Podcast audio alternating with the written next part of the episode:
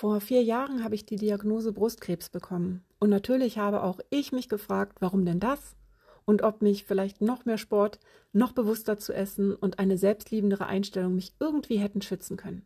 Und hier teile ich meine Gedanken dazu.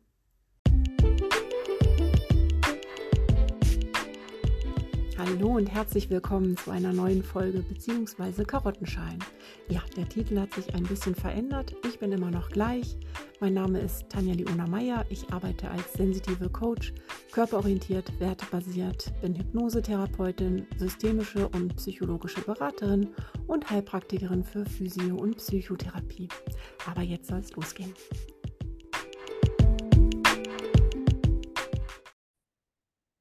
Ich war heute bei der Nachsorge und heute vor vier Jahren habe ich die Diagnose Brustkrebs erhalten. Und es ist halt jedes Mal bei der Nachsorge alle halbe Jahr mittlerweile immer so, dass man doch daran noch sehr erinnert wird und natürlich auch immer irgendwie ein bisschen aufgeregt ist und äh, da Gefühle mitschwingen, die ähm, im Alltag eher nicht so präsent sind, sage ich mal. Also aber wenn man dann geballt damit konfrontiert wird und eben zur Nachsorge geht, dann kommt da doch immer noch mal das eine oder andere hoch. Und nichtsdestotrotz und äh, jeden Tag hat man ja auch mit, habe ich mit den Begleiterscheinungen der Antihormontherapie zu tun, habe ich mit den Auswirkungen meiner OP zu tun. Und aber das ist etwas, was alles gut ist, denn es ist alles kein Krebs. Und wenn man so ein bisschen spirituell offen ist, dann kommen oder kamen ja auch immer mal so Stimmen, die gesagt haben, das hast du selber in dein Leben gezogen. Und ich finde diese These interessant, aber auch ein bisschen angstmachend für all die, die vielleicht irgendwie mit Problemen durchs Leben gehen, die Angst haben vor Dingen, die sich klein machen, die unter ihrem Wert leben, die nicht aus sich rauskommen. Das sind ja dann auch alles potenzielle Krebspersönlichkeiten oder Leute, die irgendwas Schlimmes in ihr Leben ziehen, weil sie irgendwie unter ihren Möglichkeiten bleiben und nicht wirklich leben.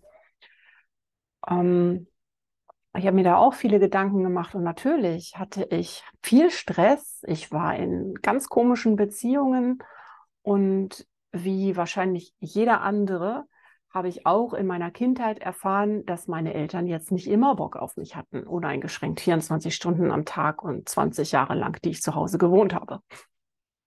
Ich glaube aber, dass das ein Stück weit normal ist.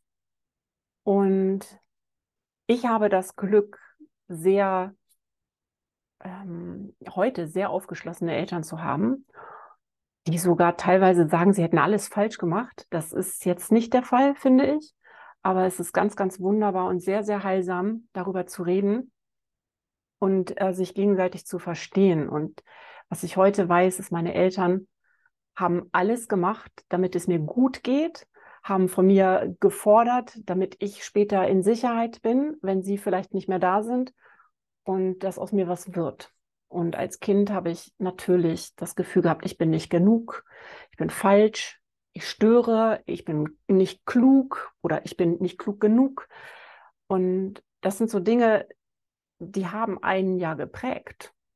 Oder vielleicht irgendwie diese Unstetigkeit wenn ich wollte zum Beispiel eigentlich am liebsten jeden Abend, dass mein Vater auf allen Vieren durch die Wohnung läuft und ich auf ihm reiten kann, weil ich Pferd spielen wollte. Und er das vielleicht nicht konnte und hat es mir nicht so erklärt, sondern war dann nicht verfügbar. Und das macht auch was. Und das sind Dinge, die uns irgendwie auch prägen und die unser, unser Verhalten prägen und unsere Charakter formen und uns zu dem machen, was wir sind, weil früher, da hätte ich ja nicht sagen können, nee, okay, dann, dann nicht, ne? Ich bin ja gut so, wie ich bin, sondern wir sind abhängig, wenn wir klein sind. Unsere Eltern sind das Maß der Welt, der Nabel der Welt, die wichtigsten Personen in unserem Leben. Ohne die geht es nicht. Und ich bin zum Beispiel auch mal nachts aufgewacht und die waren nicht da. Und ich dachte, die kommen nie wieder wo ich heute, also natürlich als Erwachsener denkt man so, wie wie soll das sein? Die werden ihre Wohnung nicht verlassen, die werden mich nicht verlassen, die werden ihr Leben nicht einfach so verlassen. Aber als Kind habe ich in der Wohnung gestanden und die war leer und meine Eltern waren nicht da und es war ganz, ganz grauenvoll. Das weiß ich noch. Und, aber es ist wichtig, was man daraus macht. Ob ich das jetzt, ähm, ja, natürlich habe ich auch Verlassenheitsängste etabliert und durch viele Beziehungen geführt. Oder ich war auch in Beziehungen nicht verfügbar. Wenn ich irgendwie jemanden kennengelernt habe, so lieber schnell wieder weg, weil es sich nicht gut angefühlt hat oder weil ich irgendwie dachte, hm, das wird hier eh nichts. Und das ist auch heute noch ein Thema für mich, dass ich immer denke, na, bin ich denn so, wie ich bin, eigentlich in Ordnung? Ähm, aber ich glaube, das sind ganz normale Dinge, die jeder von uns irgendwie mitbekommen hat aus seiner Aufwachsphase. Dass er nicht immer zu jeder Zeit irgendwie so super erwünscht war und äh, nur Jahre seines Aufwachsens nur gute Erfahrungen gesammelt hat. Weiß nicht, ob es so jemanden gibt. Und damit sind wir ja alle irgendwie potenziell gefährdet, eine Krankheit zu entwickeln, Krankheiten in unser Leben zu ziehen oder ähm, klein zu bleiben innerlich, uns nicht zu trauen und so weiter und so fort. Was dabei aber vollkommen vergessen wird, ist beispielsweise, also bei Tieren zum Beispiel, gibt es ja so Qualzuchten. Also ich sage jetzt nicht, dass, aber auch bei Menschen gibt es vielleicht Verbindungen oder genetische Zusammenschlüsse, die nicht ganz so optimal sind. Aber die gibt es halt. Und dann gibt es natürlich auch Folgen. Und ich kann ja einem Widderkaninchen nicht sagen, ähm, ja, hättest du mal die Ohren aufgestellt, dann hättest du jetzt keine Ohrenentzündung. Oder Kaninchen mit, ähm, mit dem Scheckengehen. An das Scheckengehen gekoppelt kann ein, äh, eine Darmerkrankung vererbbar sein. Das nennt sich Megakolon. Und ein betroffenes Kaninchen könnte man jetzt auch nicht sagen, hättest du dich mal besser ernährt, dann hättest du jetzt keinen Durchfall und würdest so früh sterben. Pech nee, das ist dann schon irgendwie genetisch fest. Natürlich gibt es immer Dispositionen. Vielleicht, wenn ich noch schlechter mit mir umgegangen wäre, wäre ich vielleicht zwei, drei Jahre früher erkrankt. Oder wenn ich weniger Stress gehabt hätte, wäre ich vielleicht zwei, drei Jahre später erkrankt. Oder vielleicht gar nicht. Das ist ja das, das, das, das, Un, ähm, das Unkalkulierbare im Leben und auch in der Genetik. Und auch wenn ich in der Humangenetik war und es keine nachweisbaren Gene gibt bei uns in der Familie, obwohl in der Familie mega viele erkrankt sind auf beiden Seiten, also mütterlicherseits und väterlicherseits. Aber es gibt keine nachweisbaren Gene. Aber wie viele Gene können wir denn schon nachweisen? Da kommen jedes Jahr hm, welche dazu, aber den ganzen Menschen und alles wird man niemals niemals äh, so sequenziert kriegen, dass man genau weiß, äh, das und das und das ist gefährlich und das und das ist gut und äh, du bekommst das und das und du bist disponiert, äh, dis, äh, dis, dis, disponiert dafür und du für gar nichts und äh, du wirst 80 Jahre alt, du 100, du vielleicht nur 55 oder 60 und ähm, das gibt es nicht. Es gibt keine Garantie. Aber ich glaube, wir wollen uns immer Garantien äh, irgendwie generieren und wir wollen immer Lösungen und auch Erklärungen haben. Und es ist voll einfach, vielleicht von außen zu gucken und sagen, ja, klar, wie die gelebt hat, was die sich für einen Stress gemacht hat, klar, dass die Krebs bekommt. Bedeutet vielleicht im Umkehrschluss, wenn ich es besser mache, kriege ich es nicht. Vielleicht ist da auch sowas mit dabei. Ähm, ich weiß nicht, was bei uns in der Familie los wäre, wenn wir alle Kettenraucher wären. Wäre ich vielleicht gar nicht mehr da. Man weiß es nicht. Und wir sind jetzt keine Kettenraucher. Wir haben eigentlich, also ich würde auch mal sagen, ich habe viel Sport gemacht. Ich war nicht übergewichtig. Meine Mutter hat sogar ein Kind, ich nicht. Ist ja auch immer so ein bisschen Risiko, kein Kind zu haben. Aber wie viele Mütter gibt es, die äh, mehrere Kinder haben und ganz kleine und ganz gruselig an Brustkrebs erkranken? Kann man doch nicht sagen, die haben das in ihr Leben gezogen. Ey, hallo? Das ist ein bisschen, ein bisschen fies auch. Aber ich glaube, also für mich macht es am meisten Sinn, dass man von außen guckt und ähm, das so sagt, um dann besser aus der Nummer rauszukommen. Und ach, Gott sei Dank, nee, ich, ich mache es ja besser. Ich bin safe. Fakt ist, keiner ist safe.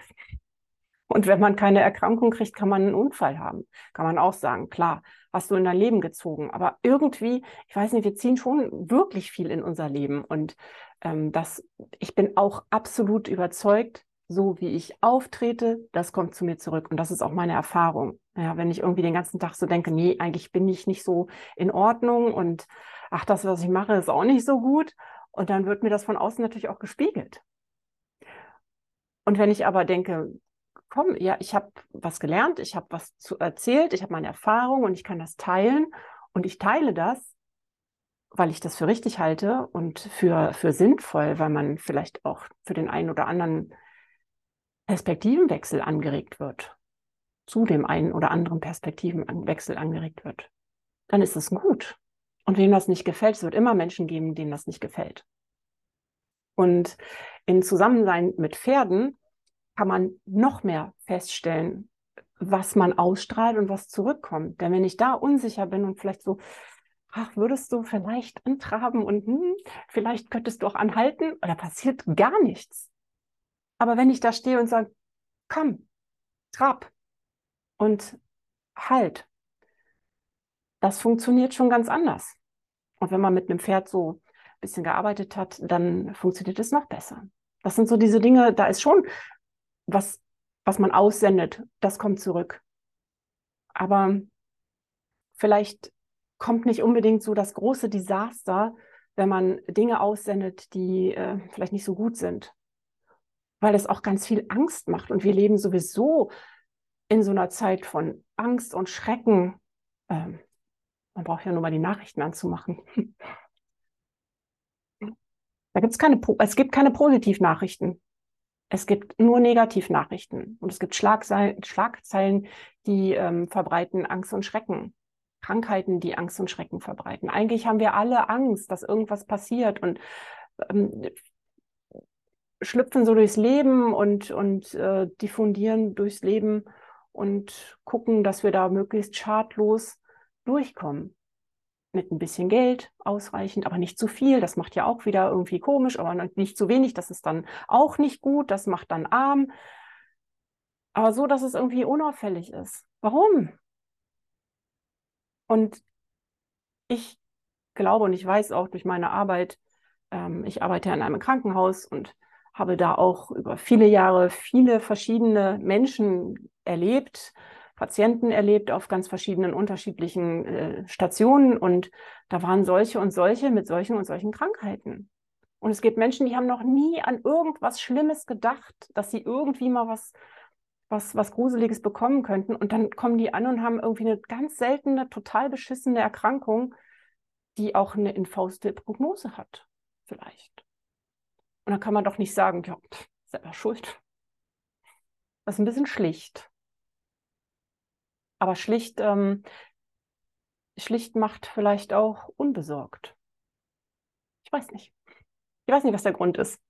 Auf jeden Fall, ähm, sicherlich habe ich nicht gut Acht gegeben und es war so, dass die Erkrankung auf jeden Fall einen Cut in meinem Leben gemacht hat, äh, aus dem ich, also bin ich erstmal ein richtiges Loch gefallen. Ich glaube, das kennt auch jeder.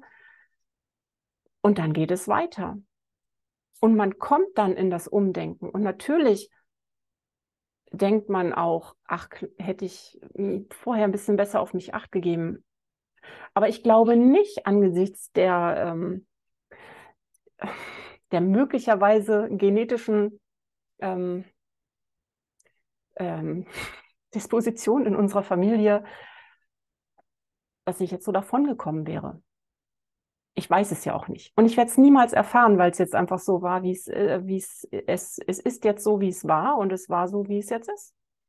Und ich hatte vor vier Jahren diese Diagnose und ich tue alles, dass, ja, ich tue alles, dass es mir gut geht. Und das ist mein Bestreben. Mehr will ich nicht. Und ich gehe auch nicht los und sage, du äh, machst dir so viele Sorgen, oh, oh, da wird Schlimmes auf dich zukommen. Wie fies. Aber was ich sagen kann, ist, oh, du machst dir sehr viel Sorgen. Vielleicht könntest du es leichter haben. Vielleicht könntest du in deinem Leben etwas mehr Leichtigkeit finden. Ein bisschen mehr Freude vielleicht. Mhm. Gerade dann, wenn man es schwer hat. ist es gut, wieder zu mehr Leichtigkeit zu finden. Aber nicht mit dem Wissen, dass es sonst irgendwie total furchtbar wird. Sondern nee, es ist so, wie es ist. Und vielleicht kann es ein bisschen leichter werden. Und ja, ich glaube, das ist ein ganz schönes Schlusswort. Ähm, vielleicht so, mach dir, mach dich nicht verrückt mit Dingen, die so von außen gesagt werden. Und denk immer dran, was, was haben diejenigen für eine Botschaft, für einen Hintergrund? Und es gibt ganz, ganz großartige Menschen, die ganz, äh, die auch das propagieren oder das, das sagen und auch belegen können, Wissenschaftler. Ich find, deswegen finde ich es auch hochinteressant und ich finde das auch spannend. Und ich bin sicher, dass, dass äh, das Zutun, dass man ganz viel in der Hand hat, aber eben nicht alles. Und es gibt Dinge, die sind einfach vererbbar. Ich kann ja auch einem Quarterhorse nicht sagen, oh Mensch, jetzt sind mal kleine, äh, größere Hufe, lebt doch mal auf größerem Huf und hab weniger Muskeln, dann geht es auch leichter und du kriegst nicht dauernd Hufrehe oder PSSM, wer sich mit Pferden auskennt. Das geht nicht. Das ist einfach so bei denen. Und das ist einfach so, es ist jetzt nicht einfach so resigniert, dass ich sage, ach, das ist so, Mensch, da können wir auch gar nichts machen, sondern da kann man ja schon auch dann gucken, dass es dem Pferd dann so gut wie möglich geht. Dass man dann darauf einwirkt, dass es gut durch sein Leben kommt, vielleicht ohne Hufrehe oder ohne PSSM. Aber wenn es die Anlage hat, ist die Wahrscheinlichkeit hoch, dass es das auch bekommt. Ich finde, dass man das nicht vergessen sollte dass, ähm, dass man nicht alles erklären kann, nicht alles ähm, irgendwie so ist, wie es scheint. Und es ist immer sehr viel mehr möglich und sehr viel größer und keine Ahnung, was es für einen Sinn hat, alles, aber am Ende sollte es alles Sinn ergeben. Und ich glaube, das ist das, worauf wir einfach hinarbeiten sollten, dass unser Leben irgendwie Sinn macht. Ja, mehr ist es nicht.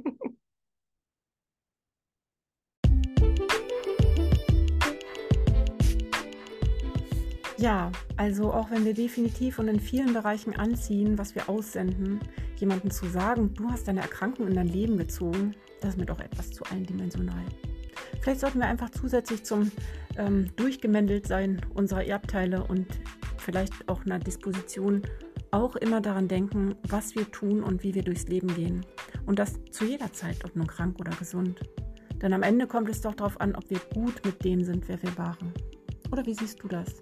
Du hast doch die Möglichkeit, ähm, jetzt eine Frage zu beantworten. Das ist irgendwie neu bei Spotify, das habe ich noch gar nicht so realisiert. Und ansonsten freue ich mich, wenn du, ähm, wenn wir verbunden bleiben, wenn du mir als Hörer erhalten bleibst. Bei Instagram findest du mich unter @dresspock und im Internet unter www.achtsam-pferdbunden.de. Danke für dein Ohr.